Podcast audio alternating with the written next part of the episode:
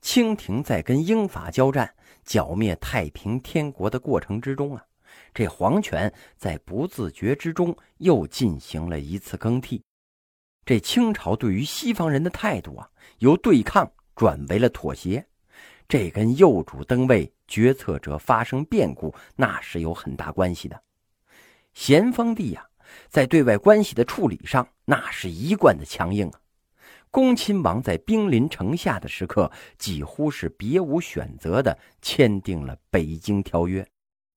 但是，一切国内外政策的重大决定啊，哎，还是得逃亡承德的咸丰帝来做。这咸丰皇帝啊，不太愿意妥协。经过这第二次鸦片战争啊，留守北京的官员竟然发生了奇妙的转变，他们呢，开始对外国侵略者心存幻想了。对外夷由抵制转而亲近，他们呢创立了中国与西方关系的新秩序，并在此之后的很多年内啊，一直力图维持这种关系。这与逃亡在外的咸丰朝廷那是有很大的分歧的。说到这儿啊，历史出现了戏剧性的一幕了：这咸丰帝竟然病死在了承德。咸丰帝身旁啊。有几位作风硬派的呃抵抗派，以这个肃顺为代表啊，急于维护清廷的统治，希望呢能够纠正政府的各种弊端。肃顺呢作风泼辣，而且很严厉，颇受到咸丰的赏识啊，并逐渐呢取得了实权了。咸丰去世之前呢，立下了遗诏，哎，立五岁的独子载淳为皇储。并任命肃顺等八位辅政大臣辅佐幼主处理政事。这载淳的生母慈禧呀，那是野心勃勃呀，希望能够借这个机会夺取至高无上的统治大权。这慈禧呀，善于玩弄权术，跟这恭亲王这么一商量，哎，就发动了政变，处死了护着灵柩回京的肃顺。这一下啊，哎，就得到了列强的支持了。一八六一年十一月十一日，幼帝继位，年号同治。这皇太后慈禧呀，垂帘听政。慈禧在此后的四十七年中，成为了中国真正的统治者呀。这次政变呢，史称辛酉政变。清廷经过了政权更迭，平定了太平天国之后，政权上啊，在一定时期之内保持着稳定。之后呢？清政府内有恭亲王文祥等主持朝政，外有曾国藩、左宗棠、李鸿章等镇抚。乍一看，嘿，那是景象一新呐。这段时期呢，也被叫做中兴。有学者曾经说呀，欧洲人的到来、中华帝国领土的扩大与中国人口增加一倍这三个因素的相互作用，决定了近代中国历史的方向啊。外部的入侵和中国社会内部自我修复的需要，推动着中国社会向着另一个时代在过渡。虽然太平军的失败啊，给长江流域带来了安全，但是另一个武装集团捻军的力量却在逐渐的壮大，它使华北本身呢面临着巨大的威胁。这捻军呢，趁着太平军动乱的时候，开始由原来的分散的组织发展为了联合作战了。清政府对他们投下的镇压力量之大呀，那不亚于太平军的征剿。捻军呢，在安徽省西北角的一块农村根据地治河集站稳了脚跟了。哎，在这之后啊，频繁袭击邻近的各省啊。从而大规模的触发了各地的叛乱，令这清廷很是头疼啊。捻军的问题那是越来越严重了，并且呢有危及北京之势啊。他们的部队啊使用土炮和简单的火器，所以啊抵挡地方小股露营军的能力那就更强了。有些州县的官员呢甚至出钱送他们离开辖境。嘿嘿，这朝廷啊。继续派出曾国藩剿灭捻军，各地动荡的局势啊，使儒家文化建立起来的帝国制度经历了一次严峻的考验。从农民军手里收复城镇，民心需要安抚，民政需要恢复，这对清朝统治者而言，同样是一场考验呢。清朝啊，出台了一套抽取各省财政资源的办法，对于因战争受破坏的地方呢，哎，田赋豁免；其他地方啊，鼓励耕作，发放粮种，安抚人民的反抗情绪啊。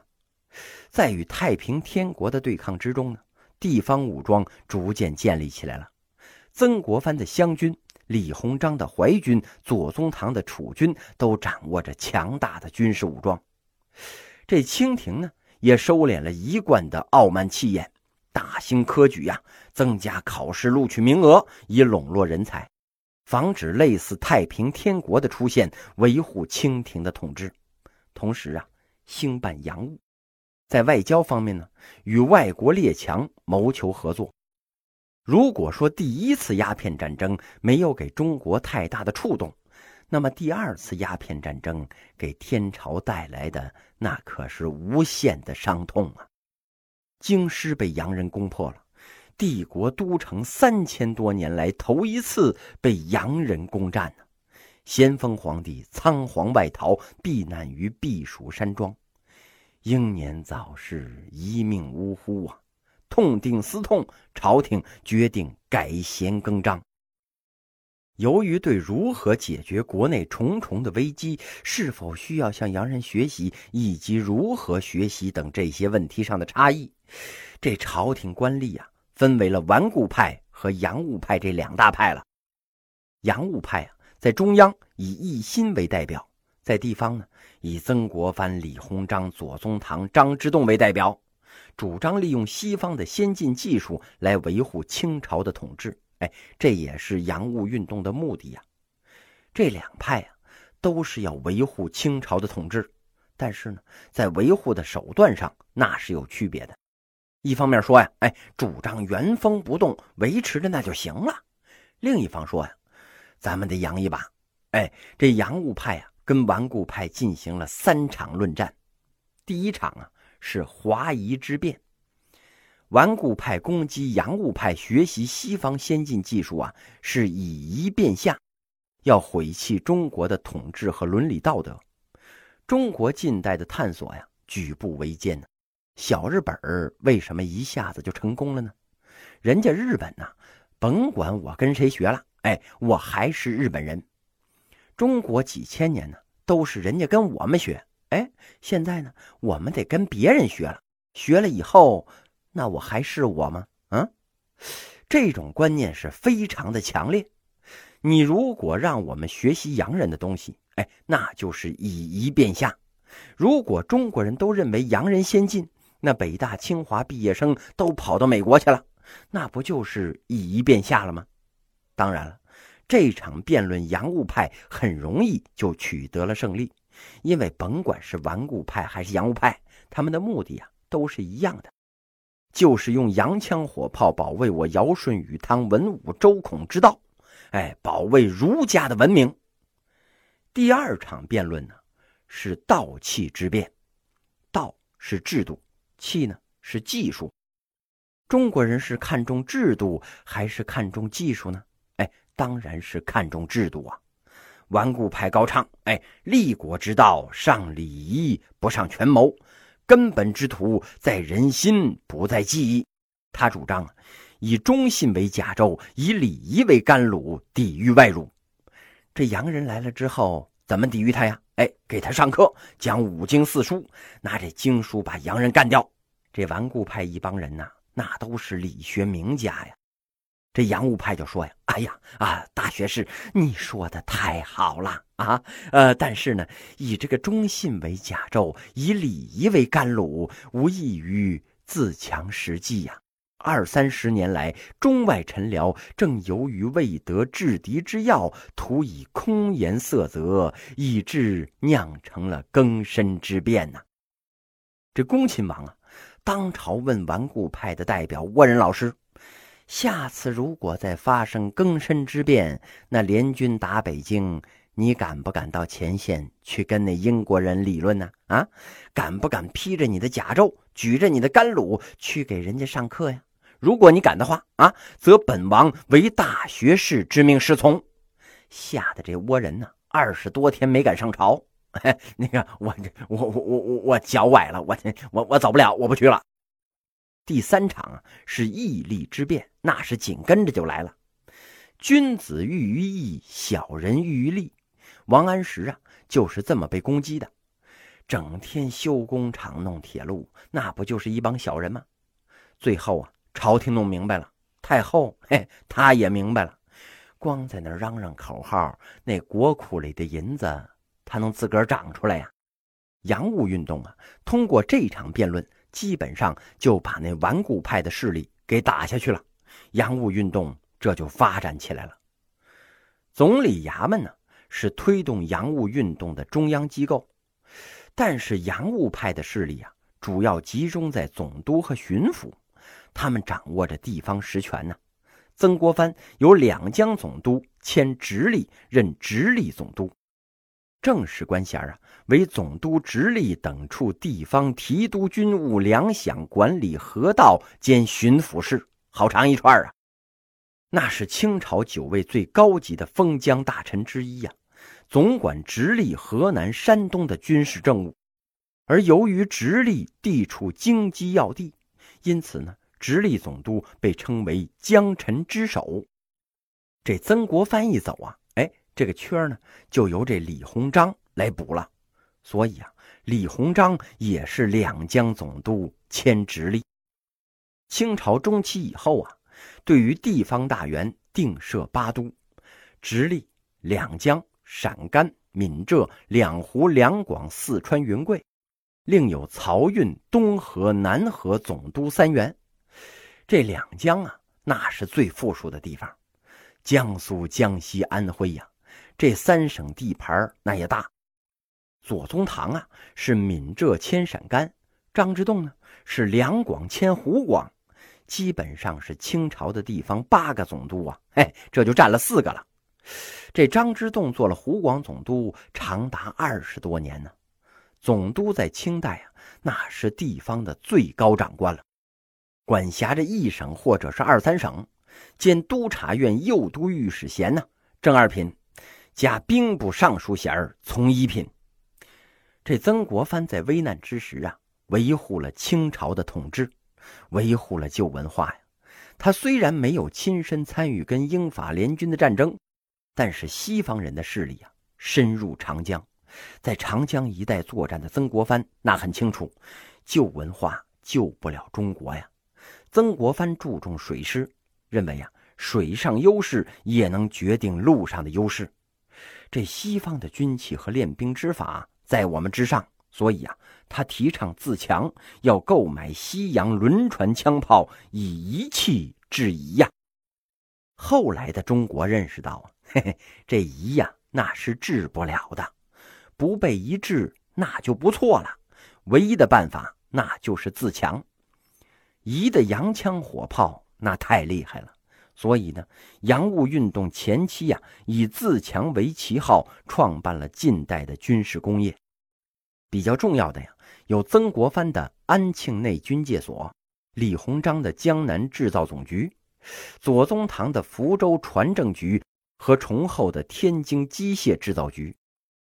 通过洋务运动啊，清朝的军队用了二十多年的时间，哎，就完成了西方国家军队五百年才完成的由冷兵器向火药兵器的过渡。这洋务运动的作用啊，那是相当大。一八六四年平定太平天国、收复南京的时候，这湘军还在放箭呢。一八八四年中法战争爆发，这清军呢已经开始用枪了。到了甲午战争的时候啊，中国军队的装备水平比日军呢还要领先。再打不过，嘿，那就是兵将的问题了，它不是装备的问题。电视剧里边一演呢，哎，人家都辛亥革命了，清兵呢还举着俩铜锤呢，那纯粹是扯淡呢，是为了突出那个武打效果，抱着一挺机枪，嘿，怎么武打动作戏呀？其实啊，清军的装备水平已经不比列强差多少了，尤其是轻武器呀。可能这个呃机枪大炮这玩意儿不行，但是枪这东西那没问题呀。当然呢，也起到了一定的保卫国家的作用。这洋务派后期呀，为了解决军事工业的资金、燃料运输方面的困难，打出了求富的旗号，兴建了近代的民用工业。李鸿章的上海轮船招商局、天津的开平煤矿、张之洞的汉阳铁厂和湖北织布局。民国的时候啊，最大的兵工厂就在汉阳啊，所以啊，那个时候士兵用的枪都叫汉阳造。其实啊。就是仿德国的毛瑟枪，为什么是在汉阳造呢？汉阳啊，有最大的兵工厂啊。这兵工厂为什么在汉阳呢？嘿嘿，因为这汉阳它有铁厂啊。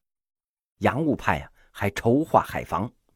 北洋、南洋、福建三支海军舰队建立之后啊，成立了海军衙门。中国几次败仗啊，吃的就是有海无防的亏呀。大海不像陆地。大海是连成一片的，朝发夕至啊，从哪儿他都能过来，所以呀，有海无防那亏呀，那就吃大了。曾国藩在担任两江总督期间呢，保举李鸿章到上海操练淮军。这李鸿章啊，提出了专设海防的想法。一八七五年之后呢，朝廷任命直隶总督北洋大臣李鸿章创设了北洋水师。一八七五年呢，李鸿章通过总税务司赫德在英国订造了四艘炮船，开始了清朝海军向国外购买军舰的历史。不久之后啊，又向英国订造了巡洋舰“扬威超勇”。因为对在英国订造的军舰不满意，经过反复的比较之后啊，这李鸿章啊向德国船厂订造了铁甲舰“定远”和“镇远”。一八八一年呢，李鸿章先后选定在旅顺和威海两地修建了海军基地。一八八五年，海军衙门成立，李鸿章遣驻外公使分别向英国、德国订造了巡洋舰“致远”“靖远”“经远”“来远”。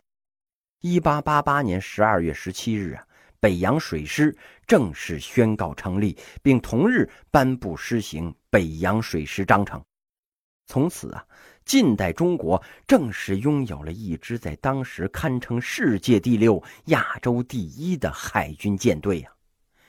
当时美国海军呢是排在世界的第十二位，北洋水师那是世界第六啊，这还不算南洋、福建的水师呢。这洋务运动啊，还创办了新式学校培养人才，在一八七二年到一八七五年之间呢。政府每年派三十名幼童去美国留学，一去要在美国待很多年呢。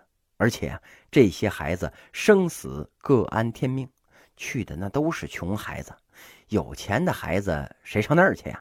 不像今天，那出去的呀都是有钱的孩子。那个时候啊，有钱孩子那就科举做官了，没事跑美国干嘛去？没人愿意出国。那会儿一说出国呀。都是去外移，没准让那儿的人给你吃喽，嘿嘿，没人敢去。所以啊，只有这些人去了美国。去的时候啊，长马褂、大辫子，回来全都是西装革履、小分头啊。给李鸿章磕头的时候啊，那都小心翼翼的。为什么呀？因为那辫子是假的，别一磕头辫子掉了，那可是大逆不道啊。